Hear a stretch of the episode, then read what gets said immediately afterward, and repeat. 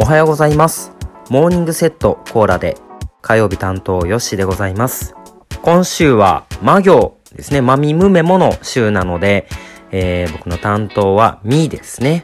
今日は、えー、三つ子の魂100までをお送りしようと思います。皆様この言葉聞いたことございますか？3歳頃までに人格や性格が形成されてそれが100歳まで変わらないよっていうような意味で使われることわざらしいんですけれどもこの三つ子、まあ、3歳っていうこの3なんですけどこれは数えで言うらしくてあの実際には1歳半とか2歳まあこれぐらいの間までに、まあ、人格が形成されますよっていうことらしいですね。で、えー、以前の放送で僕さらっと言ったんですけれども、えー、僕には双子の娘がおりまして去年の2月に生まれたのでちょうどね1歳半ぐらいなんですよ。今1歳4ヶ月来月で5ヶ月なんでちょうどね私の娘たちがこれに当たるかなっていうところでこの言葉をピックアップさせてもらったんですけど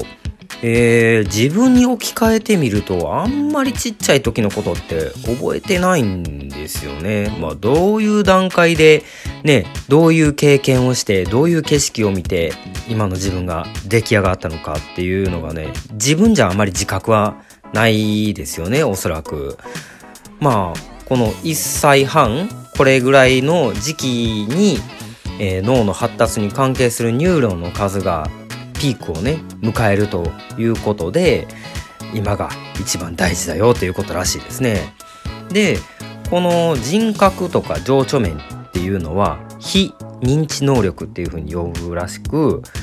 逆に、えー、IQ とか学力テストとかでこう数値化できるものを認知能力って呼ぶらしいですね。でこの認知能力よりもこの非認知能力ですね人格とか情緒、えー、例えば意欲協調性粘り強さ忍耐力計画性、まあ、こういったところを伸ばすことに